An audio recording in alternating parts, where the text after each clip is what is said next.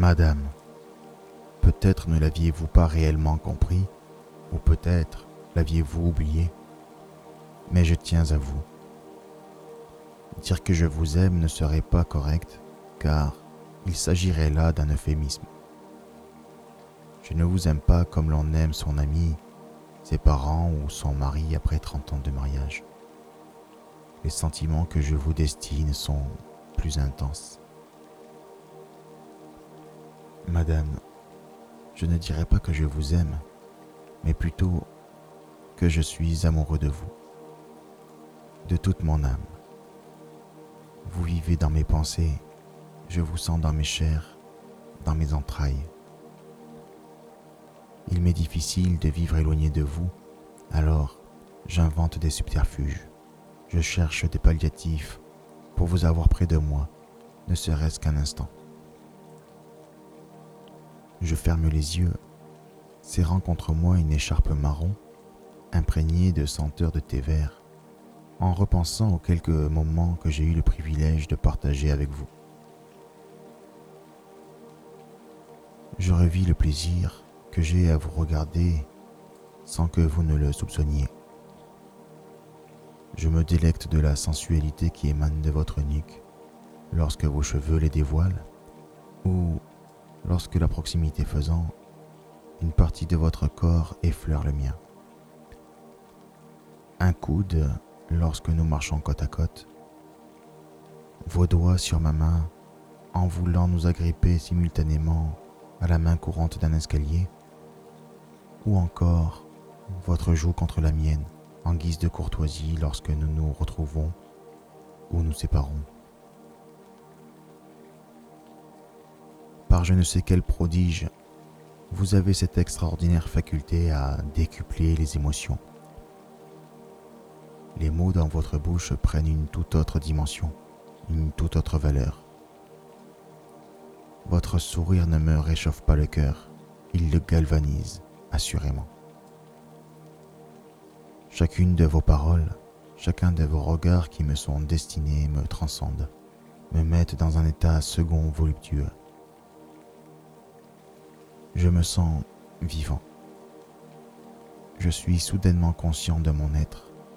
J'existe et, j'aime ça. Cependant, je vous l'ai dit, madame, vous avez cette extraordinaire faculté à décupler les émotions. Peut-être comprendrez-vous alors la violence cruelle et impitoyable qui m'accable lorsque la réalité vient brutalement m'extirper de mon extase.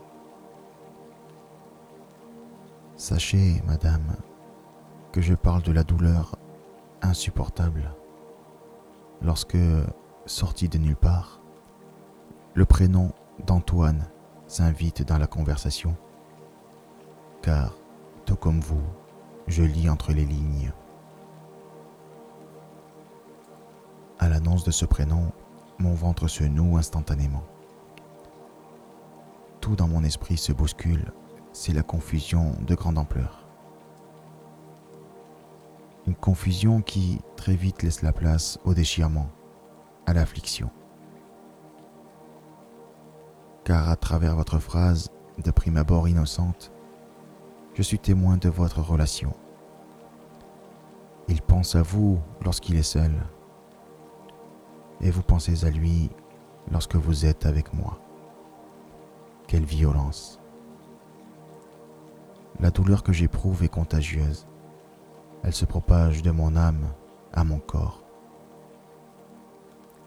J'ai des crampes d'estomac, je tremble. J'ai beaucoup de mal à gérer cette situation inattendue. Je reste silencieux alors que vous essayez d'entretenir la conversation. J'essaie de me maîtriser tant bien que mal, rester le plus neutre possible, mais je souffre. Pleurer m'aiderait probablement à soulager ma peine, mais je ne veux pas vous offrir ce piètre spectacle.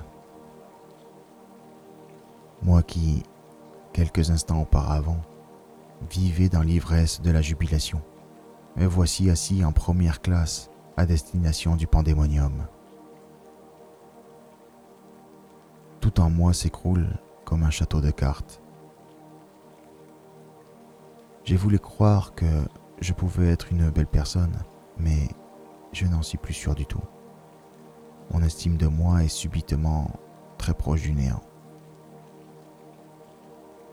Je ne suis plus rien, ni personne, ou tout au mieux, un animal de compagnie.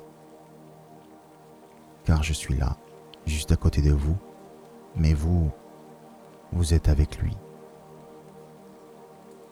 Au-delà de la douleur qui me tiraille, je ne peux qu'être submergé par la tristesse en faisant ce constat. La tristesse, c'est le sentiment qui accompagne le mieux la résignation lorsqu'on prend conscience de son impuissance face à une situation donnée. Car, madame, je ne sais que trop bien ce qu'est d'être un homme qui pense à vous lorsque vous êtes loin.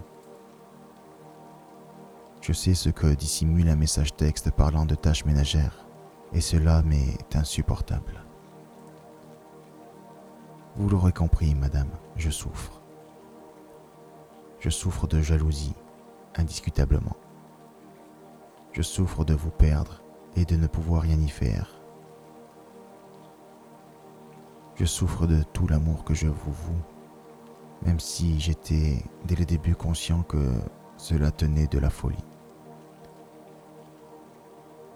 J'aurais aimé être plus naïf, plus idiot. Ne pas comprendre m'aurait probablement épargné.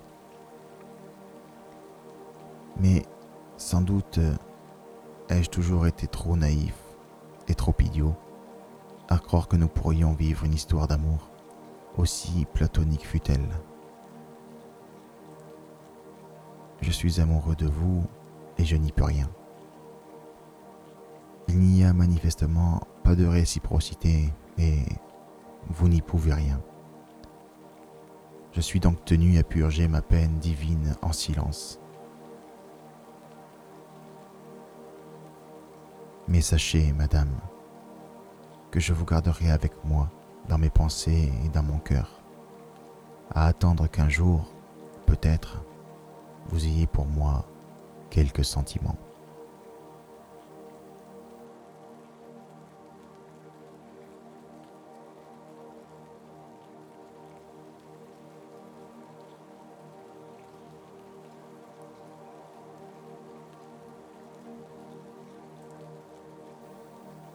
Je vous remercie d'avoir écouté cet épisode jusqu'à la fin et vous invite à découvrir l'intégralité des épisodes de ce podcast sur mon site internet www.aimé-nazar.fr.